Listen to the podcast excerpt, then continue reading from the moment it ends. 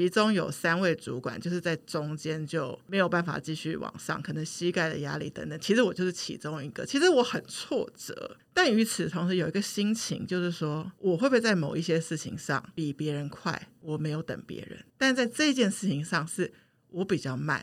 嗯，但我也不想要让别人等我，让他们还是可以完成他们的。就是我觉得。欢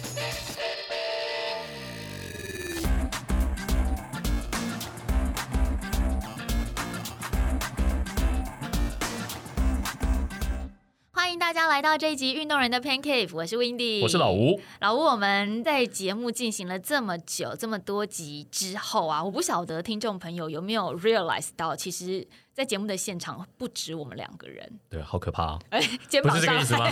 不是哦，不是这个意思啊，恐怖哦！对，其实我真的恐怖。哎，我们这一集播出的时候会是民俗乐吗？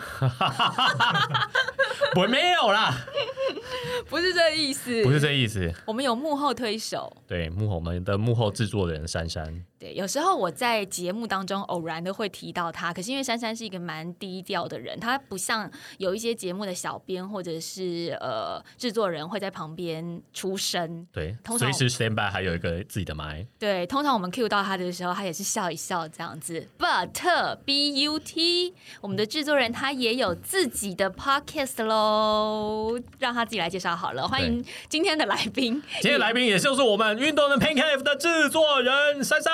m e p h i s Hello，大家好。其实我比起现在在听的听众都更幸运的事情是，每次在你们录音的时候，我就是第一个在海景第一排的听众，然后都听得。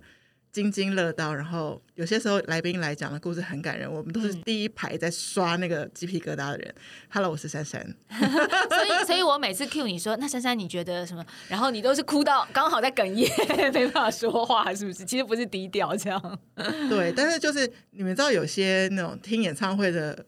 观众是会呐喊的那一种，对。那我觉得我是那种，就是内心会很多很多感触，但是可能第一时间是不会表达出来。但是我都很开心，就是你们有主持一个这样的节目，然后让真的很多运动人内心深处的故事是有机会。讲出来，所以我自己都是自己做制作，然后自己在那边当听众，当的很感动这种。但我们今天为什么要找珊珊来当来宾？其实一方面是我觉得在制作这个运动型的 podcast 幕后有很多呃，比如大家关注的话题，但是我们没有在麦克风前面呈现出来。然后另外还有一个原因是，珊珊本身其实不太算是我们耐力型运动的一份子，也就是他不是运动人，对他有 他有他有他有做皮拉提。运动人对，原本不是积极的运动人。对，但是因为呃，他可能没有参加我们比较多耐力运动或什么，所以有时候我们讲的一些语言啦，或是对一些赛事的规则，或者是对来宾的访谈，我相信他会有一些疑问，就是说，嗯，什么意思？或是你们为什么要这么做？你们这些人怎么那么奇怪？我我想最多的疑问应该是说，你们好奇怪吧？哦，对，你们价值观错乱。对，没有，我也一直都这么觉得啊。所以我们就想要透过珊珊的观点来跟听众朋友分享一下，因为也许有些听众是刚开始踏入这个运动的领域当中，那他们也许有一些在我们节目当中不太了解，或者是想要问我们的问题，我们请珊珊来带他们发问。就是每次在这边，就是听到都是不同的，就是运动类型。嗯，然后其实有些真的有点难，即使我做完了那一集，我还是想，嗯，那他的赛制是什么？我还是可能。真的要去看比赛嘛？因为听到的是他们的背后的故事。可是你真的可能要去看比赛，才说，哎，哦，在比对来宾讲，我才说原来是这样，我原来懂了。这样，比如说冰球，我可能就是当时在跟着你们录的时候，我其实根本就不知道冰球的规则。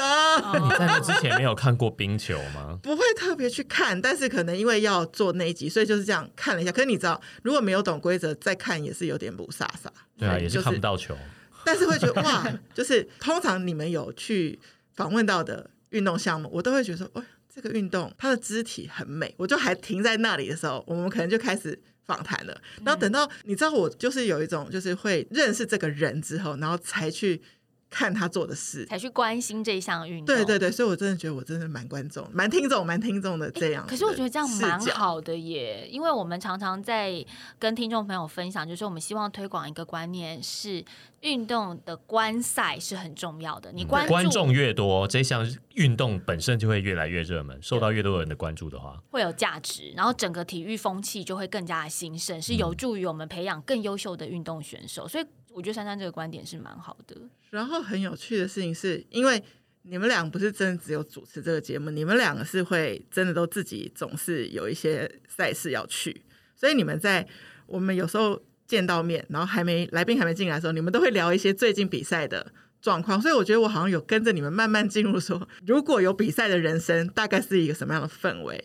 然后很开心的就是，其实有真的跨出这一步，就是跟你们去台东参参加对比赛、参加比赛观赛，然后有一个很有趣的是，跟你去追火车嗯，的那一次，我才知道哦，原来身临其境是这种氛围。对，然后所以我就在想说，即便我现在到现在做了一整年以上，我还是没有成为会去参赛的一个人，但我总可以先从啦啦队开始吧。对，啦啦队当的很称职，很喜欢很喜欢当啦啦队，对啊，这样很棒。就是我们有一个多了赞助商，你们多了一个观众，还有听众。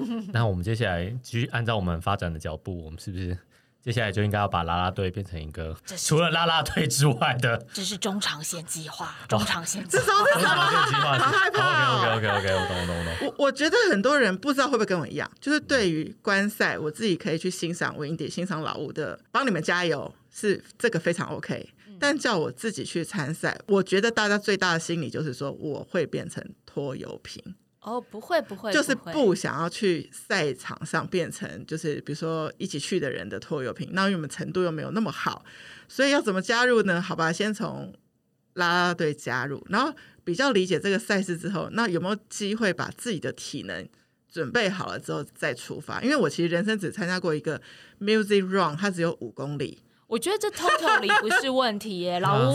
五公里就是会结束这 totally 不是问题，就是我说珊珊讲说会拖累我们这件事情。我们如果报一个半马的话，我们就帮你报十 K；那我们报全马的话，我们就帮你报半马，因为这样子我们进终点的时间就会趋近相同。而且说不定是你等我们，不是我们等你，你就不用觉得蛮 你是有的蛮大的机会是这样，对不对？但是运动这件事给我很大的启发，就是我曾经在一个公司安排的什么主管训练的时候，有一段就前面都团康之类，但有一段是被带去登山，然后有登到最上面的人，其实是有看到一个很美的瀑布，嗯，但是其实其中有三位主管就是在中间就没有办法继续往上，可能膝盖的压力等等。其实我就是其中一个，其实我很挫折，但与此同时有一个心情，就是说我会不会在某一些事情上比别人快？我没有等别人，但在这件事情上是我比较慢。嗯但我也不想要让别人等我，让他们还是可以完成他们的。就是我觉得运动这件事可以让人有很多想法思考，对，嗯就是人生哲学的思考。所以我觉得为什么不可以是别人在比赛的时候，你可以成为他的掌声，他也是一个很有趣的一个位置，嗯不一定要就是真的成为跑场上的那一位。对啊，其实我觉得啦啦队是更伟大无私的耶，因为你为的是你喝彩的对象是别人，那你花了时间。花了体力在那边等待，晒着太阳，而且是花一样跟比赛一样长的时间。对啊，所以我觉得，嗯、拉拉队其实真蛮伟大的。对，而且要 抱着不知道什么时候才会进终点的心情，一直站在那边晒太阳。但是你们在比赛的时候给我们的那个美景，你们是自己你们看不到的。你说我们两个一个帅一个美 嘛，比如说你们很累我们骂脏话的，阶段吗？可能那那段刚好我们不能在旁边，就是看到你们真的很累，但是还是继续前进，也许脚步会慢一些，然后再自己调整气息的那个时候，其实你会觉得那个状态很动人。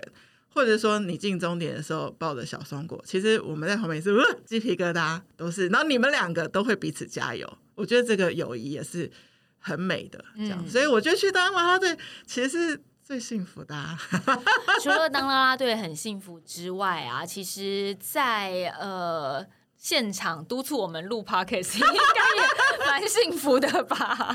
麦克不知道什么时候会有一把麦，一支麦克风过来，我觉得有点压力很大，压力山其实大。其实就是我们才刚刚看了一个影片是 Windy 分享给我，他去那个东影比赛的时候，我就说，哎，为什么参加比赛的人都是穿黄色衣服，然后你是穿白色？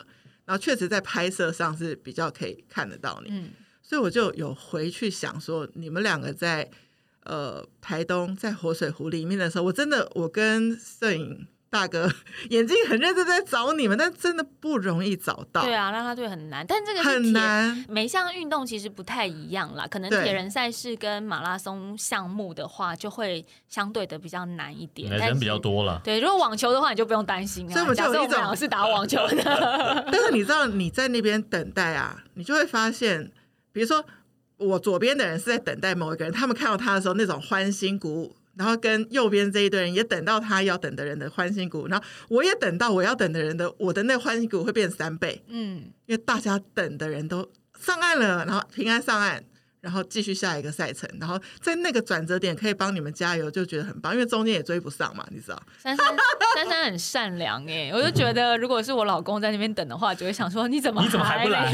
别人别人家的选手都上岸了，你怎么还没来？你怎么这么久？你今天怎么跑这么晚？跑这么久，发生了什么事吗？我老公就曾经这样问过我，我越野跑回来，他说你今天怎么这么久？那因为是尼克，他的能力很强。像我自己是这样，我对于一个比赛，我自己觉得我的能力是到不了的人。所以你们任何一个人在赛场上都值得我敬佩。我觉得我是这个心态。你看这啦啦队多好，对，是一个 respect 的一个啦啦队这样子。那你在做了这么多集的运动人的 pancake 之后啊，你你觉得你已经熟悉了解了大部分，尤其是铁人三项，因为我们聊最多应该是铁人三项，就是我们。最亲身经历的运动，对，还有自行车或者是跑步，算是比较多的。那也访问了很多的来宾。你自己觉得，就是对于呃运动这件事情，还有什么样的疑问？是你觉得哎坐在旁边听还是没办法解惑的吗？我觉得，因为我们每一个单集针对那个来宾擅长的呃项目，但是我觉得如果可能，我脑中还没有办法有一个大整合，所以我心里想的都会是说哦。每个人讲到他的不同的赛事，但是如果我是一个想要从零到最后可以到最关卡最难的那个铁人赛，这中间就是比如说我参加半马，大概多久可以变成一个可以跑完半马的人？多久可以跳到全马？那多久又会去铁人？多久又可以去障碍赛？又多久可以去？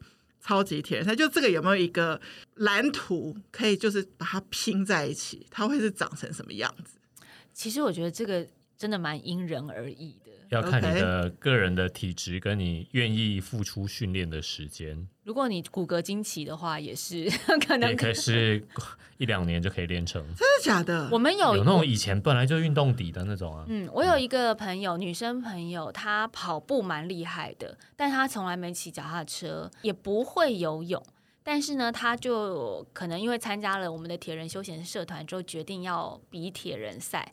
他没有报半铁，也没有报五一五，也没有报一一三，他直接报了一场二二六，所以他 呃越级打怪，对，他此生只比了那一场二二六铁人赛。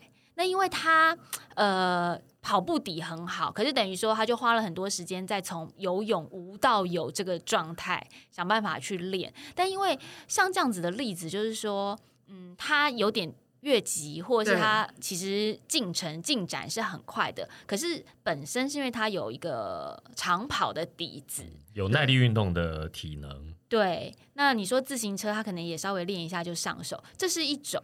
那另外也有一种，就是说他可能是一个普通人，普通人像我一样的普通人。你你现在已经不是普通人了。我说我一开始你揪我去跑步的时候，那我是那个时候我是一个普通人。对，普通到就是看美女而放弃了比赛 接放的机会，蛮普通。大概就是这么普通，没有我到现在还是那么普通啊。我还是要去跑台北马，我要等 Lady 莎跑出来。好，不是我说一个普通人有多普通呢？就是我那时候去参加跑团的时候，我甚至跑不赢团内的任何一个女生哦，就是在一个你可以。预期男女体能有别的状况底下，我甚至当时有一两年我都跑不过 Windy，在比赛的时候。那你那我应该算是蛮普通人吧？追上他是一回事，这不用讲。不是啊，我的意思说，我觉得，我觉得，你不要挑拨我们。珊珊，珊珊。问题本来不是这样啊。珊珊今天录音之前说，哎，真庆幸老吴跟 Windy 你们两个是很。感情很好，感情很好的，你们的情感的问题。对，你们是很 match 的 partner。结果我们今天这集开始就破裂。你刚刚讲那句话，小船老吴，你现在什么意思？你没有了，你知道吗？我跟你说，这不是我的目标啊。因为珊珊，你有发现，在老吴心里，他永远他从来没有觉得我很厉害过。我一直觉得，就是他那时候追不上我，可能不是因为男女的差距啊，就是因为我本身很厉害啊。所以你很厉害啊？没有，你你没有觉得我很厉害过？你大概有。两三年的时间都很厉害，然后现在就退路啊！你会不会讲话？会不会聊天呐？好好说话。不是两三年的时候，我都觉得你很厉害。后来我就真心敬佩，觉得你的厉害。好好可以，因为我自己也练到觉得跟你差不多的程度的时候，想说哇，原来要花这么多力气才可以变成那样的程度。那我的意思说，我本来也是一个普通人。这个问题是要讲说，一个普通人什么样时候可以变成一个超级铁人的时候，我大概用了七八年的时间。对，这就是我的问题。就是我认识你们的时候，我已经超过四十岁了。那我在七八年之后，我我会达到那个目标吗？因为比如说人的老化是追不上那个老化的话，我就不可能去完成这么大的 picture。但我也许就不用把自己的目标定到那么。对对对，我觉得可以开始就可以用，嗯，对啊，所以我就想，嗯，我是很想也跟你们一样，但我我又点觉得这一件事情也有一点遥不可及，那我觉得我可以做一个更称职的。发光的拉拉队，今天一直在预防，他一直在防御性，他是不是觉得回答？他是不是觉得我们已经帮他报了什么比赛，没有告诉他？你有觉得他今天防备心很重吗？一 一而再再而三的强调这样。但我要讲的是说，呃，我觉得老吴其实是蛮谦虚的。他刚刚讲那个例子，就是从他可能是一个普通人到他完成了二二六超级铁人这个历程，花了七八年，但是。我老早就觉得老吴已经有能力去完成这件事情，只是说他并没有报这个名，他没有付诸行动。但以我来看的话，也许早在三年前、四年前，他就已经具备足以完成这件事情的能力了。那我要另外讲一个，就是说。珊珊也问了，那我我们就没有运动的人或什么，我要怎么样去完成这个阶段？其实对我来讲，很重要的一件事情就是你先去做了再说。我觉得老吴算是比较谨慎一点。那珊珊知道，还有听众朋友知道，我就是比较冲的那一种，先报名再说。对我，我对于人生所有的事情，我都会觉得说。我们不会做不到，我们只是需要时间去完成。但这个时间谁要告诉你？就像珊珊现在问我们的，对，哎，我要花多少时间？这个时间没有任何一个人可以告诉你，因为每个人的个体，每个人都是不同的个体，所以能够告诉你的只有你自己。那怎么告诉你？就是你先报一场比赛，不要怕被关门，不要怕拖累别人。你报了之后，比如你报十公里，你报五公里，你跑完了，你才知道啊，我有多累。我花多少时间，然后我训练完之后，我得到的成果是如何？你再用你的这个成果去修正你接下来的状态。我觉得我是这样，比如说我报了 KOM，然后第一次报的时候大大的被关门，我就知道说 OK，我需要非常大的努力去完成这件事情，跟很专心的做训练。那也许到了第二年之后，我差一点点，我就会知道 OK。我只要在调整，比如说怎么运用我的小肌肉，或者是我只要再去调整做一些重训就可以了。那到第三年、第四年，就是我的意思是不要害怕。做这件事情，just do，可能就是下那个决心的决心不够大。对，那因为老吴的话，他就是我是觉得你太谨慎了啦。我哪有谨慎？你要说谨慎呢，就去报二六，我就报了。没有，你想想看，我第一次报二二六的时候是三四年前，哦，那时候你其实就已经比我的运动能力是好啦。但是我报了，你也是没有报啊，你也在丢毒啊。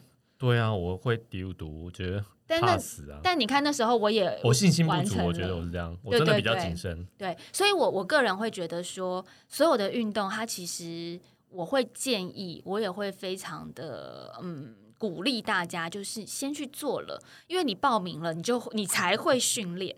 如果你都没有报名的话，你就会一直说啊，不然明天啊，不然下个礼拜再开始跑步。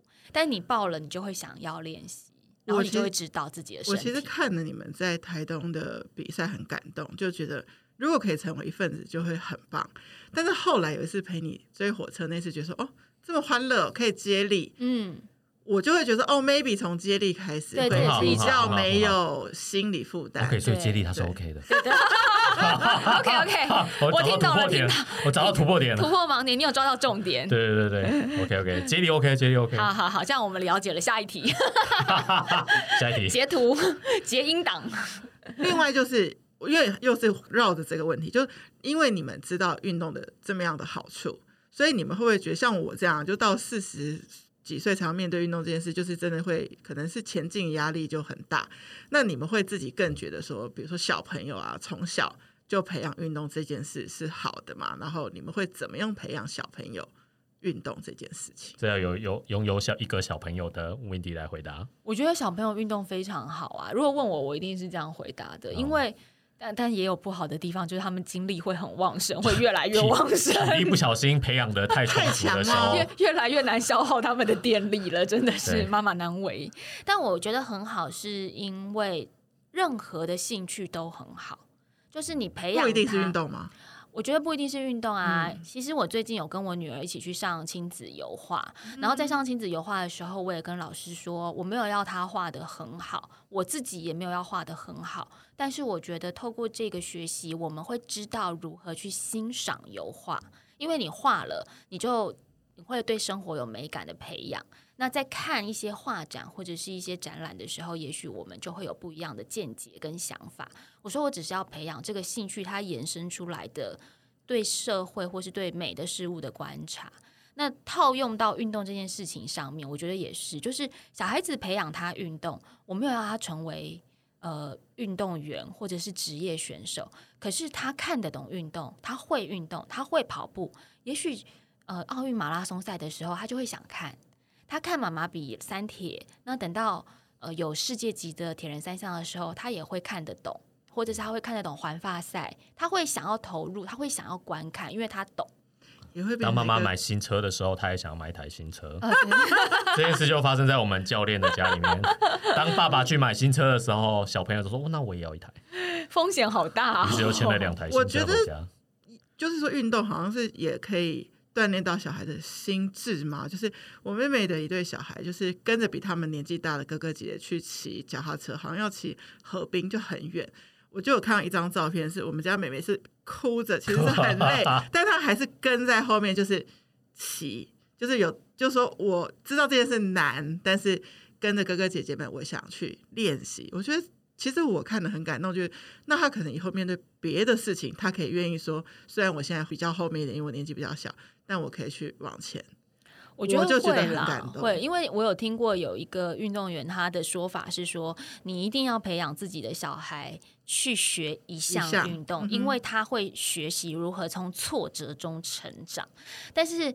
呃，这个问题我也很很不敢去指导大家，因为我觉得当爸妈、为人父母，每个人都在学习。那像我有时候也会反思啊，我就想说，OK，他去运动，如果我一直要求他说不行，你要加油，你要加油，他会从挫折中学习。可是我会不会也扼杀了某种小孩子就是自在的享受运动的乐趣？就会变成说，好像我一定要他完成某个目标。童年也许就是好玩就好了。对如果压力太多了，会不会小孩子不开心呢？对啊，因为其实台湾这种现象蛮严重的，像我们的少棒跟青少棒都很强，可是人家说可能到了成棒或者是说呃那个呃职业棒球赛的时候，就不如日本啊、韩国、美国这些，就是因为我们太把功力放在前面我。们把小朋友训练的很好，嗯，可是我们并不是让小朋友爱上这个运动。对，所以跟他们，其他国家的差哦别也许就在这里。所以他们到后面会弹性疲乏比较严重。他们不是因为爱上这个运动，所以他们想继续从事这个运动。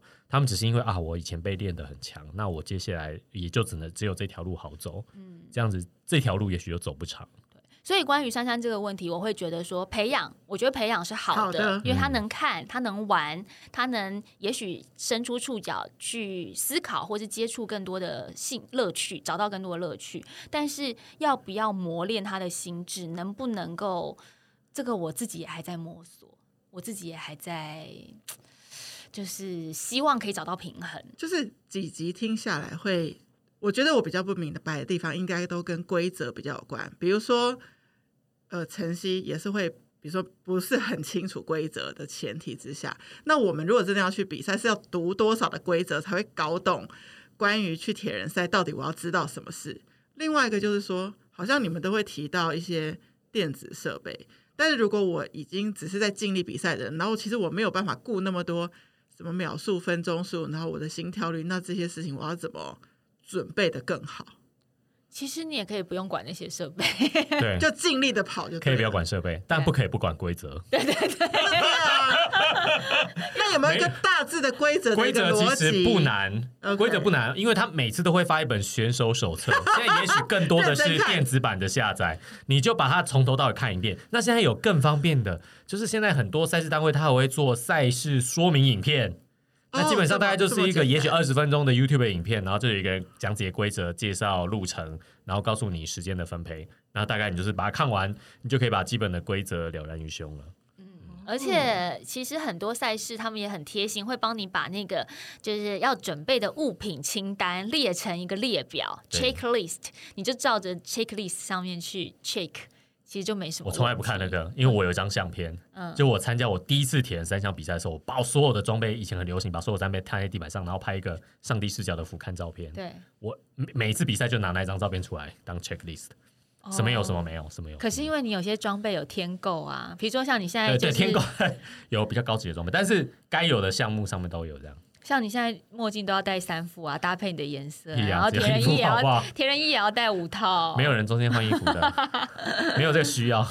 对，但是看规就是，如果你是针对这场比赛的，比如说时间的限定，因为有时候有些比赛的时间限定会有所调整，比较明显。呃，铁人赛事大部分是固定啦，顶、多微调个十分钟、二十分钟。关门时间？对关门时嗯间，但有一些比如说像越野赛事，它的关门时间可能就浮动比较大，或者是像马拉松赛事，有的也会差到半小时左右。诶，主要还是看，因为有的时候会有现场的状况，嗯，比如说天候极差、太热、太冷啊、暴雨啊之类的，那也许就会当天就调整关门的时间。那我觉得像越野赛事，也许就更夸张了，因为地势没有办法预期选手的状况怎么样。对，然后你说那个，刚刚我们有讲，你其实可以不用管这些设备。我觉得很多要来想要参与运动的听众朋友们，其实不用想这么多，你就会觉得说，我要先准备好了手表，我要先准备好了心跳带，我要先。准备好了什么样的服装，嗯我服装才能够去运动。其实我一律都建议大家，你通通都先运动再说，因为你先动了，你才知道你需要什么。不然前面都会花冤枉钱。我举例登山来讲好了，嗯，爬山的时候一刚开始，大家就会一直问说我要买什么样的睡袋，我要买什么样的背包。我一刚开始也是就买了一颗睡袋，后来就发现那颗睡袋根本不符合我的需求，它符合 maybe 它符合老吴的需求、m a y b e 它符合我另一半的需求，但我比较怕冷，所以那颗哦睡袋大家睡很舒服，我睡就是觉得不够暖，所以呢就抛弃它，然后再买新的，那就花了一个冤枉钱。那或者是说，像这个心跳带的部分，我们也买过心跳带啊，或者是买过像踏频器这种。后来发现说，诶，真的不会看，或者是踏频器可能对我来说的重要度不如功率器来的高，那我就会觉得说，啊，早知道我就直接买功率器就好了，我干嘛买踏频器？就是说，你要先去运动，你动了之后才知道你需要要什么什么。那是不是一定要找一个教练，还是可以加入一个跑团开始？你可以先加入一个 A P P，对，先加入一个 APP 是什么意思？先 download 一个哦，Nike Run 之类的路的。径的那个 A P P 没有，现在有很多的运动型 A P P，、嗯它其实上面都会有所谓的电子版教练。嗯，你只要输入，比如说 Nike Run 好了，我觉得它我们没有 Nike 的业配，但是我觉得 Nike Run 对初学者来说是蛮好用的。对啊，蛮友善的。它可以你设定说你现在跑，比如说一公里大概要多久，或是你跑五百公尺大概要多久？那你接下来有没有赛事目标？你希望可以达到什么程度，或者是你下一场赛事是几个月之后，你把日期设定好，他就会排一个教练，教练就会出一个每课表每日的课表给你。比如说，他今天就会告诉你说，今天你去跑，随便跑呃十五十分钟，或是你今天随便跑四十分钟，然后下一周他可能就会告诉你啊，你用几分速跑几分钟，跑多久，或是跑几公里这样子。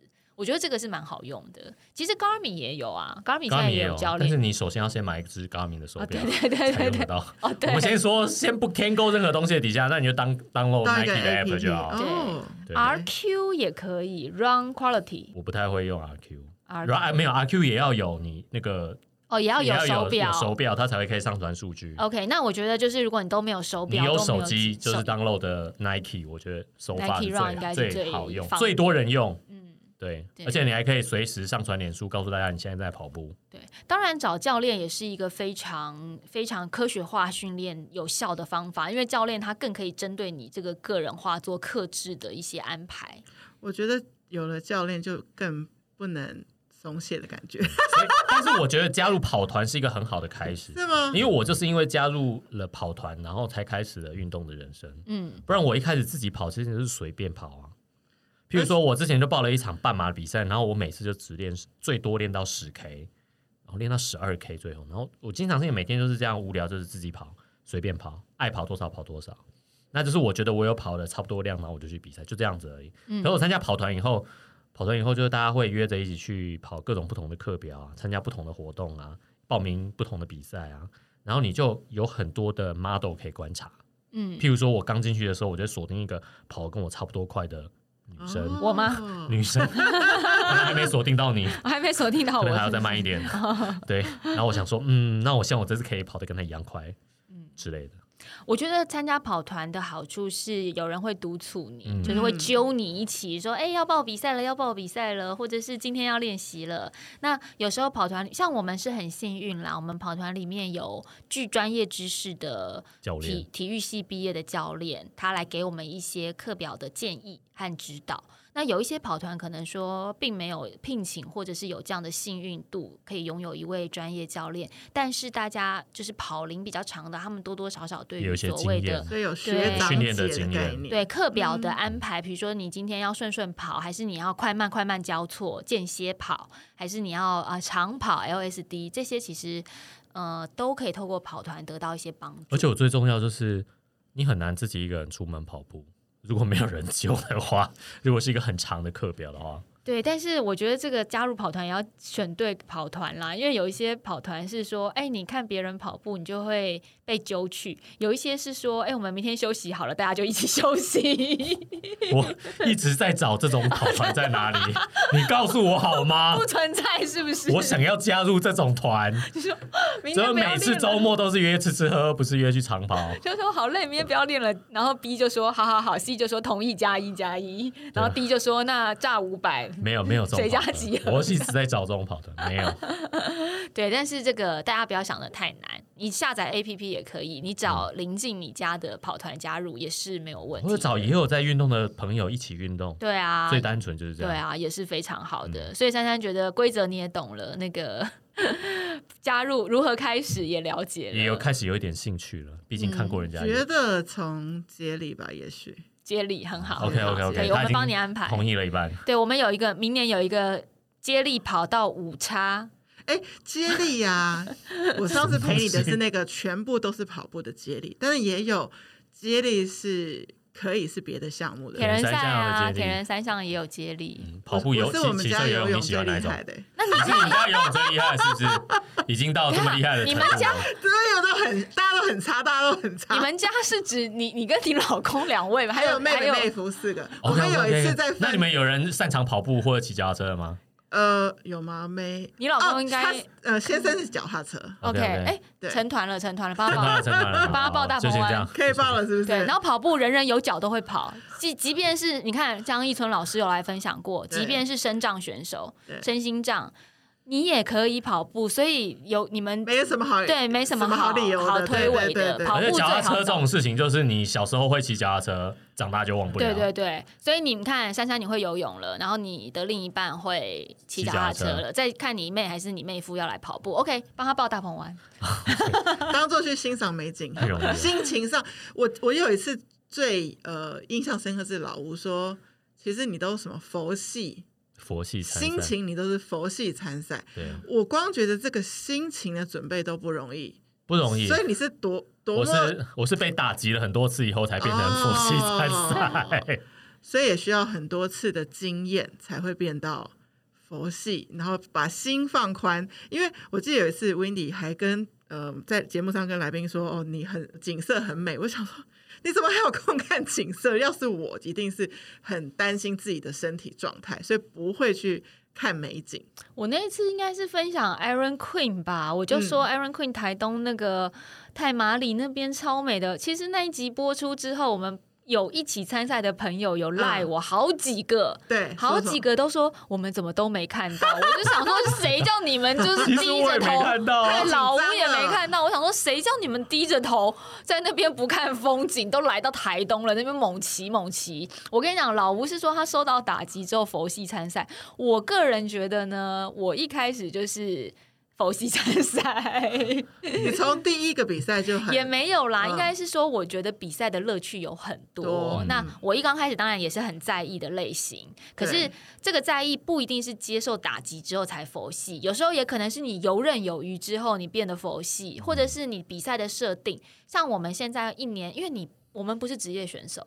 我们不可能一年十二个月，每个月都有一个赛事是我要拿到什么样的成绩，我要就是破 PB。就算职业选手，大概也不会每一场赛事都想要拿冠军的心态去比赛。对，不可能。所以就是我们会设定说，哎，有一些比赛我就是去有点像是边玩边练习。而且我觉得可以，铁人三项它的呃让人着迷的地方，就是你可以到一个地方去旅行，顺便比赛。你心情上反过来，对啊，是吗？嗯，边旅行边比赛，这也是一种啦。譬如说前一阵子流行旅跑啊，对啊，旅跑也可以。就是我边旅行边到当地用跑步欣赏景色。哦，我跟着你们这样做节目，最想去田中马。田中超想去田中马，可以可以，田中马有接力的项目。田田中哦，菊岛马，菊岛，我今年代言了菊岛马拉松，在这边也告诉大家，菊岛马已经开始开放报名了，哟可以一起来菊岛跑马拉松。菊岛马有接力，一个人只要跑十公里。哎哎，好像可以，对不对？可以哦。你们一家四口，你刚刚讲你们一家四口，一家四口玩，然后一人跑十公里就好了。我们不是去跑的，我们是去旅行跟欣赏。去旅行。那我知道，我还有一个问题就是说，不可能目标是上 T 台，也不可能呃一下比赛就是很好的成绩，但是有那种。不关门的比赛吗？马上帮他报明年拉法的 拉法乐园。不关门的铁人三项即将在明年三月如果我是在参加，那我就不会希望说关门之后到后面就没事做嘛。而且用游泳的时候还可以抱着浮具去游泳。哎，我觉得珊珊，我觉得珊珊今天就是帮很多。你是不是有私底下那个赛事单位有塞钱给你？他帮很多赛事置入。其实我们这集没有任何置入，但我要告诉大家，明年二零二三年真的有一场不关门的比。有这种，它的不关门比赛项目很多，你可以比五一五，你可以比一一三，你可以比二二六，都不关门，没有关门时间。还有，你也可以对，像老吴刚刚说的，游泳可以带浮标下去，可以抱着鱼雷浮标游，以及你不想游泳的话，你可以滑 SUP。我超爱 SUP，对你滑 SUP，你还可以。整个脸都没有弄湿，头发也没有弄湿，美美的去骑，对，美美的去骑车。你可以化妆戴假睫毛，然后去骑车。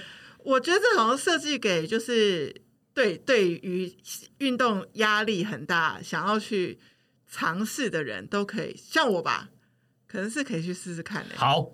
好，宝宝，这个这个这个就是，老吴，你有记下来了吗？多一场比赛，你刚刚记下来了吗？首先是接力，接下来举到马拉松十 K OK，现在洗到他说去参加那个三项 SUP，还有田中马嘛？田中马，嗯，OK，好。我会觉得这样他们都不关门，那就是真的会等到最后一个人就多慢多慢回来，然后才。才要开始收摊呢。这个说不关门，其实是有半夜一点关门的规定。对啊，但是因为这样主办单位太辛苦。但是你如果参加五一五比赛的话，对，半夜一点真的绰绰有余。走路都走回来，真的真的走路都可以走回来的意思。其实二二六的话，半夜一点回来也蛮绰绰有余的。对，就是主办单位是希望说，哎，大家还是练一下再来。那他说不关门是指说这个时间非常的宽宽裕，非常的充裕比一般的比赛宽裕非常多。当然赛事各有目的啦，但我觉得这个比赛还很符合像珊珊你这样的需求，也符合我们常常在讲的。有时候我们透过一些比较好玩的方式。是邀请大家来体验这个运动。那也许你玩一玩之后，会不会继续比，会不会往更难的目标去前进是一回事，但至少你参与了，你就会喜欢，你就会想看，那这个运动它就会更蓬勃。我觉得是好的。对啊，我我那时候，你看我我一直讲到跟你去，就是因为我觉得很多人不一定，就是你说其实比赛的资讯很多，我们都有都看过去，但我们真的会去参加，都比较有可能是因为我们的朋友去参加，我们就跟着去，有一个契机然后我看到最感动的是一家人，就是一家人一起接力完成比赛那种，就是然后跨三代，就让我觉得说，哎，爷爷也很健康，爸爸妈妈也很健康，小孩也很健康。那我想在他们心里会留下一个很深刻的印象，就是他们共同的回忆。我就觉得又健康，那就可以一起去玩，然后可以去另外一个城市了解另外城市。我觉得这件事情好像可以把它当做放入放入那个生命许愿清单里面这样子。嗯，很好。哎、其实我们今天本来想说是是让珊珊来大灾问，然后到最后还是变成推坑大会 这样。没有啦，我觉得我们迟早都是要做这件事情的，不如我们就公开的做这件事情，并且留存记录。这是一个自然而然发展的状态，因为跟我们今天珊珊想要问的问题完全无关。好，但是呢，要告诉大家，广告又白写了。但是呢，要告诉大家，就是今天节目一开始的时候有讲，珊珊有了自己的 podcast，哦，对，叫做酷虽然跟姨联酷盟。姨联盟，对对对，虽然跟运动比较没有关系，因为我自己是很喜欢小孩子，虽然自己没有小孩，所以我就以一个大阿姨的身份，然后开了一个节目，然后邀请叔叔伯伯、阿姨，甚至爸爸妈妈来上节目讲他们的育儿的一些妙招。我就觉得有时候就听到一些很有趣的东西，然后也把萌娃，其实很多时候我们会从小朋友身上学到东西的故事也都留下来，就是一个很轻松的节目这样子。嗯，你可以结合酷姨的 pancake，你知道本来是很温馨的节目，我 们就给大家一些痛苦的元素。带着萌娃去运动，然后阿姨也很痛苦，儿童也他刚刚已经很痛苦。讲出了小朋友在后面哭着骑脚踏车的故事，接下来每集都有小朋友要哭，为什么还要骑？运动人联盟或是酷姨的 pancake。